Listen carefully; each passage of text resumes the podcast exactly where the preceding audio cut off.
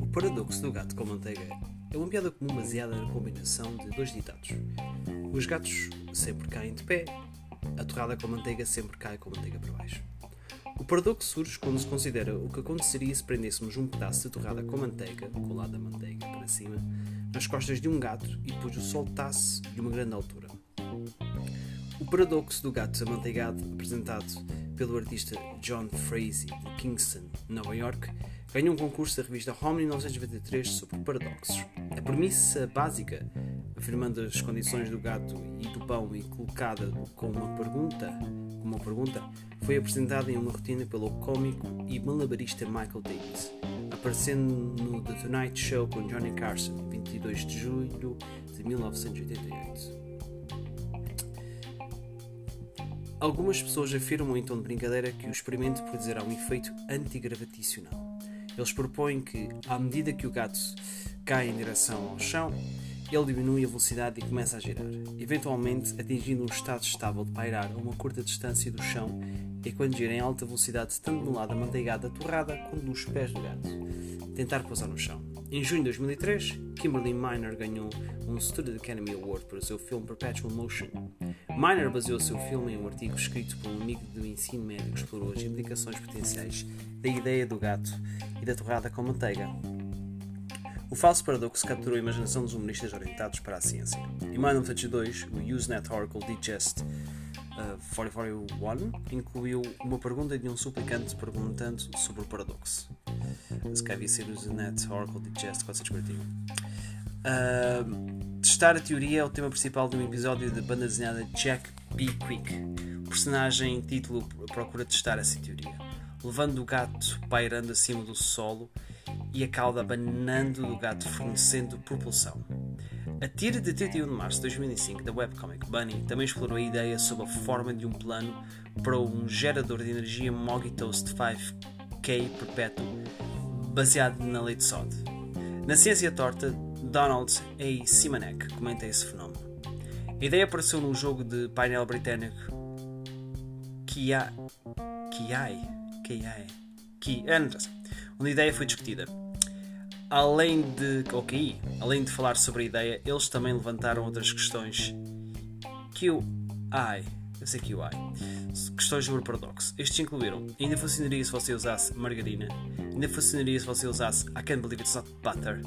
E, e se a torrada estivesse coberta de algo que não fosse manteiga, mas o gato pensasse que era manteiga? A ideia é agiria como um placebo. O paradoxo também apareceu no episódio Gravitational Anarchy, do podcast científico Radiolab. Mais tarde, uma animação explicativa humorista foi montada pela produtora de animação Bark, baseada em um clipe de áudio extraído do episódio Radiolab. A marca brasileira de bebidas energéticas Flying Horse lançou um comercial premiado em 2012 que simula a recriação desse fenómeno, que é então usado para criar energia perpétua.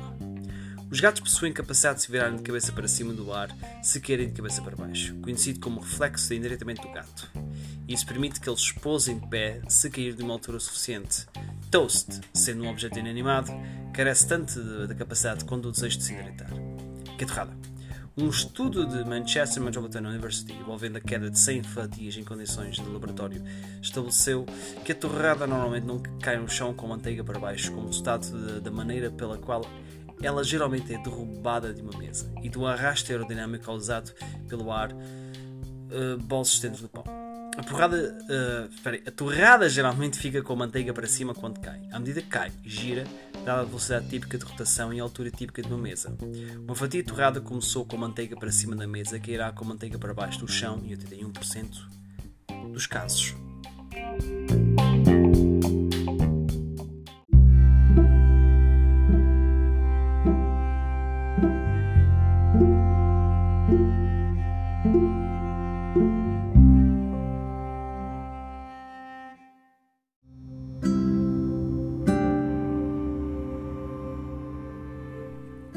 Síndrome de arranha-céus é um termo veterinário para lesões sofridas por um gato que cai de um prédio. Normalmente acima de dois andares. Estamos a falar de 7 a 9 metros ou 23 a 30 pés. Lesões comuns sofridas em gatos após uma queda incluem ossos quebrados, provavelmente o maxilar quando o queixo do gato atinge o chão, um maxilar quebrado e dentes quebrados são os sinais clássicos de um gato ter sofrido ferimentos em uma queda. Lesões das pernas, lesão das articulações, tendões rompidos, lesão ligamentar, pernas quebradas. Lesões internas, especialmente nos pulmões. Estudos feitos com gatos que caíram de 2 para 32 andares e ainda estão vivos quando levados a uma clínica veterinária mostram que a taxa de sobrevivência geral é de 90% dos tratados. Em um estudo realizado em 1987, foi relatado que os gatos que caem de menos de 6 andares ainda estão vivos, têm lesões maiores do que os gatos que caem de mais de 6 andares. Foi proposto que isto pode acontecer porque os gatos atingem velocidade terminal depois de se endireitar, veja abaixo, em cerca de 5 andares. E após esse ponto, eles não estão mais acelerando, o que os faz relaxar, levando a menos ferimentos graves do que em gatos que caíram de menos de 6 andares. Outra possível explicação para este fenómeno é o viés de sobrevivência.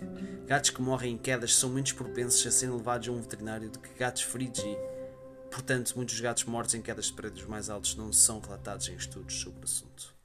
Em um estudo mais recente, observou-se que os gatos que caíram de lugares mais altos sofreram lesões mais graves do que aqueles que sofreram quedas mais curtas. Durante uma queda de um lugar alto, um gato pode torcer o corpo flexivamente e se endireitar usando o seu agudo senso de equilíbrio e sua flexibilidade. Isso é conhecido como reflexo endireitamento do gato. A altura mínima necessária para que isso ocorra na maioria dos gatos com segurança seria de cerca de 90 cm, 3,0 pés. No entanto, argumenta-se que depois de atingir o estado terminal, os gatos orientam os seus membros horizontalmente de modo que o seu corpo atinja o solo primeiro. Um estudo em 1987 especulou que isso é feito depois de cair 5 andares para garantir que o gato atinja uma velocidade terminal, relaxando e espalhando seus corpos para aumentar o arrasto. Em 2021, um gato de Chicago pulou de quinto andar de um prédio em chamas e sobreviveu. Os gatos têm uma predileção natural pelas alturas, que leva a quedas quando o gato está distraído ou adormece. Se isso ocorresse em uma árvore, o gato poderia se salvar agarrando-se com as suas garras. Muitos materiais de construção com concreto e metal pintado não permitem que um gato acarre com sucesso.